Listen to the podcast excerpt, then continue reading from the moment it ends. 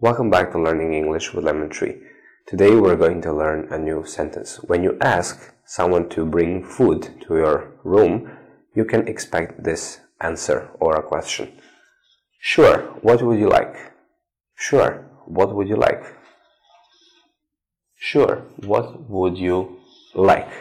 Sure is another way of saying yes, and it is informal. Sure. Yes. Sure. What would you like? What would you like? Thank you for watching. See you in the next video.